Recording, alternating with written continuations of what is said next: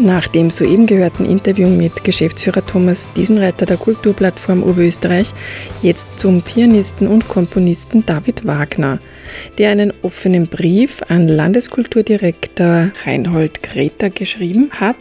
Auslöser war ein Interview in den oberösterreichischen Nachrichten, in dem Greta behauptete, dass die Kulturförderansuchen innerhalb von vier Wochen abgearbeitet werden würden. Warum dies einen Affront darstellt, hören Sie nun im Interview mit David Wagner.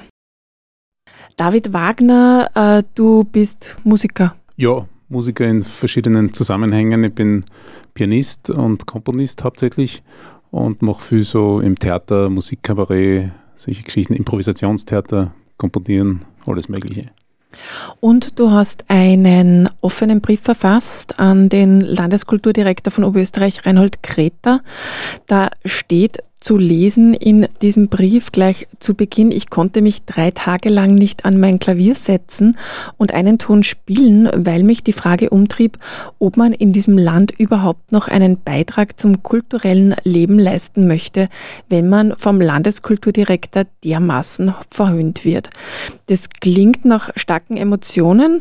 Ähm, vielleicht kannst du uns schildern, was dich denn so erzürnt hat, vielleicht, wenn das das richtige Wort ist, und was diesem Schreiben zugrunde liegt? Ja, ich glaube, dass ich normalerweise nicht wahnsinnig übermäßig zart beseitigt bin äh, und nicht wegen irgendwelche Kleinigkeiten gleich was hinschmeiß. Äh, ich bin durchaus von fast 30 Jahren in der freien Szene gewohnt, dass man sich ordentlich reinhängt und nicht lang nachfragt und einfach die Ärmel hochkrempelt. Und da hat er aber bei Lektüre von diesem ein Interview in den oberösterreichischen Nachrichten kurz davor äh, ist mir ein bisschen das Heferl übergangen, weil das wirklich wahnsinnig ärgerlich und kränkend und verletzend war, Aussagen zu lesen, die einfach mit der Realität von uns freien Kunstschaffenden überhaupt nicht übereinstimmen. Und da bin ich mir tatsächlich verhöhnt vorgekommen und war ein bisschen desperat, ob das einen Sinn macht, in diesem Land da sich kulturell zu engagieren. Dann wollen wir vielleicht nochmal zurückgehen. Was war das genau? Was war das für ein Interview und was war die Aussage von Herrn Greta? Äh, für mich persönlich äh, haben Sie speziell zwei Aussagen, waren für mich sehr ärgerlich. Die eine, dass ein ordnungsgemäß eingereichtes Förderansuchen innerhalb von vier Wochen bearbeitet wird und man dann eine Antwort bekommt. Und die zweite Aussage, dass er noch nie Beschwerden gehört hat, dass der Einreichende sich beschweren, dass es zu lang dauert. Das waren für mich wirklich sehr verblüffende Aussagen, die weil die Realität wie ist? Die Realität schaut so aus, äh, nicht nur bei mir selbst, sondern äh, bei vielen anderen, äh, die sich dazu geäußert haben, äh, dass von vier Wochen meistens keine Rede sein kann. Es gibt, glaube ich, eingeräumterweise von Seiten der Landeskulturdirektion hat es da mal eine Phase gegeben, wo was umstrukturiert wurde, wo die Dinge eingestandenerweise länger liegen geblieben sind, aber es ist äh, heute noch so, dass äh, Leute nach einem halben Jahr noch nicht wissen, ob sie eine Förderung bekommen, dass teilweise die Veranstaltungen schon stattfinden, ohne dass man noch weiß, ob das gefördert wird.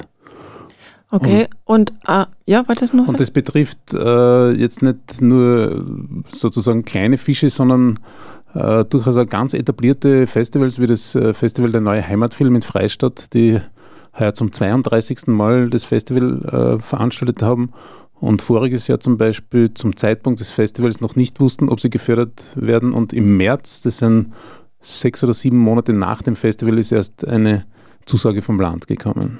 Da ist dann eben auch zu lesen in deinem Brief genau deswegen, das alles machen wir. Wir machen es, weil uns die Kultur ein Herzensanliegen ist, aber wir machen es sicherlich nicht, um uns danach in der Zeitung von Ihnen verhöhnen zu lassen, Herr Magister Kreter. Ich fordere Sie also auf, diese Aussage zurück oder andernfalls den Hut zu nehmen. Wie war denn die Reaktion bis heute? Die Reaktion, muss ich einräumen, war sehr erstaunlich. Eine halbe Stunde nachdem der Brief beim Magister Greta eingelangt ist, hat er mich persönlich angerufen am Handy und hat gleich gesagt, ja, red mal, komm uns zu mir. Und drei Tage später bin ich bei ihm gesessen.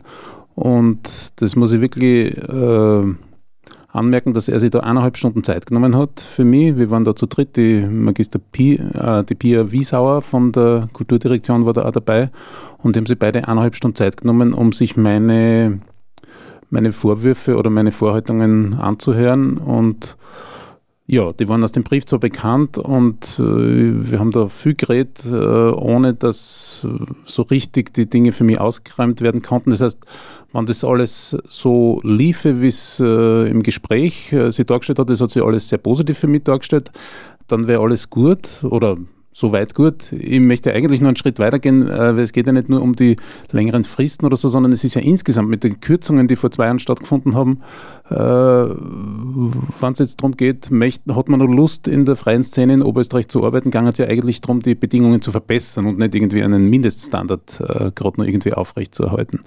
Aber sagen wir mal, wenn das so wäre, wie das in dem Gespräch sie alles dargestellt hat, dann wäre es schon viel angenehmer zum Arbeiten. Aus meiner Realität und auch aus den Erfahrungsberichten von der Kollegenschaft schaut es leider in der Praxis oft sehr anders aus. Gibt es auch vom Landeshauptmann und Kulturreferenten Stelzer vielleicht, ähm, hat er auch er vielleicht das Wort oder äh, das Gespräch gesucht, weil äh, du schreibst in diesem Brief dann am Ende ja auch, dass es eben schon 2017 du auch das Gespräch mit dem Landeshauptmann gesucht hättest. Und liegt die Art, wie wir von der Politik behandelt werden, am Unwissen bezüglich unserer täglichen Arbeitsbedingungen? Oder wird es vielmehr vorsätzlich darauf angelegt, dass freie Kulturschaffende ebenso wie engagierte Kulturinitiativen und interessiertes, aufgeschlossenes Publikum zugunsten einer massentauglichen Eventkultur früher oder später aus diesem Land verschwinden. Hat es darauf jemals eine Antwort vom Landeshauptmann Stelzer gegeben? Vor knapp zwei Jahren war es so, dass, äh, da, dass es länger gedauert hat wie 30 Minuten mit der Reaktion. Es ist aber dann einmal ein Brief gekommen, ich glaube nach zwei Monaten, der versucht hat, diese mm, Problematik ein bisschen aus der Welt zu schaffen oder äh, dem entgegenzutreten, dass quasi eh mehr oder minder alles dafür getan wird für ein blühendes äh, Kulturland Oberösterreich mit, verbunden mit dem Angebot äh, eines Gesprächs damals auch schon mit dem Kulturdirektor Kräter. Das mhm. heißt, mit dem Landeshauptmann persönlich hat es kein Gespräch gegeben, aber es war immer das Angebot dabei, ich kann mich jederzeit beim Landeskulturdirektor melden. Da hat es damals auch schon ein Gespräch gegeben, ich glaube im Mai 2018. Okay. Jetzt ist es aber so, dass man schon den Eindruck gewinnt, da geht es um viele Lippenbekenntnisse, die vor allen Dingen von Seiten des Landeshauptmanns kommen, weil es sind zwei Jahre vergangen, es hat sich nicht viel geändert. Im Gegenteil, KTM-Gate ist aufgebaut geploppt. Das heißt, Fördermittel, viele, viele Fördermittel, die da ähm, womöglich zu Unrecht oder zumindest sehr fragwürdig vergeben werden an ein sogenanntes Museum, das entstehen soll von KTM. Wie geht es dir damit? Wie, wie schätzt du das ein? Auf der einen Seite quasi diese Bekenntnisse, die es da gibt, auf der anderen Seite dann diese Realität? Ja, ist für mich auch ganz schwierig. Äh, einerseits äh, waren das keine guten Neuigkeiten für uns Kulturschaffende, dass äh, doch wesentliche Mittel in äh, so ein Unternehmen wie die KTM Motorhall gesteckt wird. Äh, Mittel, die die freie Kulturszene sehr, sehr dringend brauchen würde und definitiv aus meiner Sicht dringender wie KTM. Und das ist eine weitere Facette sozusagen. Also für mich war die Kürzungen 2017 auch schon sehr, sehr problematisch, dass man in einem Bereich, in einem Segment was wegstreicht, wo es fast um jeden Euro geht in der freiberuflichen Tätigkeit von freien Künstlern oder auch Kulturvereinen und alle, die davon betroffen sind.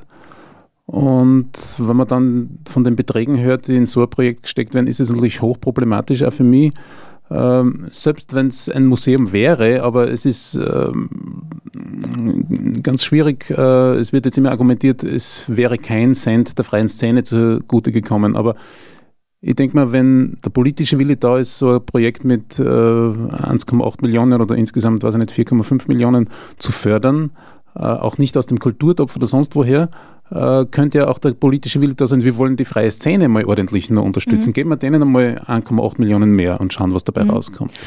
Was bräuchte es jetzt konkret? Also quasi den Fördertopf zu füllen. Das wäre das, das wichtigste Signal, um äh, von der Politik wieder das Signal zu bekommen, wir wollen diese freie Kulturszene und eine, eine lebendige freie Kulturszene in Österreich. Also das Finanzielle ist sicher ein Aspekt, äh, dass das aus meiner Sicht äh, diese Kürzung 2017 schon ganz, ganz problematisch war äh, und eher eine Erhöhung stattfinden hätte sollen. Also das wäre auf jeden Fall mal ganz notwendig.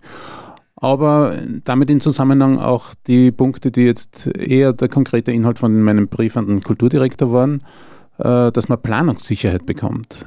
Es gibt, wie gesagt, diese Festivalbetreiber teilweise seit 30 Jahren und wissen von einem Jahr aufs nächste nicht, ob sie eine Förderung kriegen während dem Festival noch. Das heißt, gerade wenn sowas, sowas dermaßen etabliert ist, nach 30 Jahren könnte das Land Oberösterreich vielleicht schon damit rechnen, dass es zum 31. Mal auch gibt und da vielleicht schon ein bisschen einen Posten äh, dafür planen mhm. und dann vielleicht eine Woche nach dem Einsuchen, Ansuchen, nach der Einreichung äh, die Zusage geben. Mhm. Weil es klar ist, dass das Festival wieder stattfinden wird und dass es wieder ungefähr im selben Rahmen stattfindet wie im Vorjahr. Und wenn sogar so lang gediente Kulturarbeiter so lang hingehalten werden, dann finde ich das ganz problematisch für kontinuierliche Kulturarbeit in Oberösterreich. Das heißt, man fragt sich, wo will die Kulturpolitik hin in Oberösterreich? Also das war ja dieser lange Schachtelsatz, äh, der da vorher vorgelesen worden ist. Der ist sehr lang, aber ich glaube, er stimmt. Oder es ist die eine wesentliche Frage, die mich umtreibt, die dem Herrn Kreter, dem Kulturdirektor Kreter, auch bei dem Gespräch vor wenigen Wochen noch einmal gestellt habe die für mich noch immer nicht äh, befriedigend beantwortet ist, ob das aus Unwissen passiert, dass die handelnden Personen nicht wissen, unter wie prekären Situation, äh, Verhältnissen wir arbeiten und produzieren. Und wenn ich einhaken darf, die Signale einfach auch ausgesendet werden, wie das ankommt, wenn man eben so umgeht. Ich glaube, ja, da gibt es vielleicht Unwissen auch. Dass das vielleicht äh, an, an, Unwissen scheitert oder im schlimmeren Fall ähm, dass eine gewisse Absicht dahinter steckt, dass äh, solche Sachen ausgedünnt werden oder was auch immer. Ich weiß ja nicht, ob wir so gefährlich sind für irgendwen. Kann ich mir nicht vorstellen. Wir sind Kulturschaffende. Wir, äh, wir wollen existieren und wir wollen vor allem eben, das ist mein Schlusssatz gewesen, nicht hören in den Medien, wie wichtig wir sind und wie toll und äh, was für wesentliche Beiträge wir zum Kulturland Oberösterreich beitragen. Und dann in der Realität nicht so behandelt werden.